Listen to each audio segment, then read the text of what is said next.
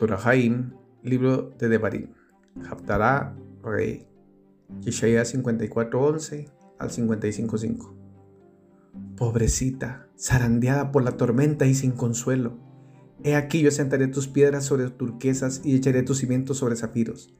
Haré tus capiteles de rubíes, tus puertas de carbúnculos y toda tu cerca de piedras preciosas.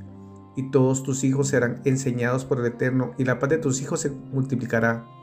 Serás establecida en la justicia, estarás alejada de la opresión, porque no tendrá de qué temer, y del terror, porque no se acercará a ti. Si alguno conspira contra ti, lo hará sin mí. El que conspire contra ti caerá delante de ti. Yo he creado al herrero, que aviva las ascuas y forja armas para su obra, pero también he creado al destructor para que lo destruya. Ningún arma forjada contra ti prosperará, y condenarás a toda lengua que se levante en juicio contra ti.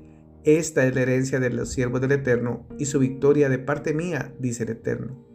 Todos los sedientos venid a las aguas, y todos los que no tienen dinero, venid, comprad y comed.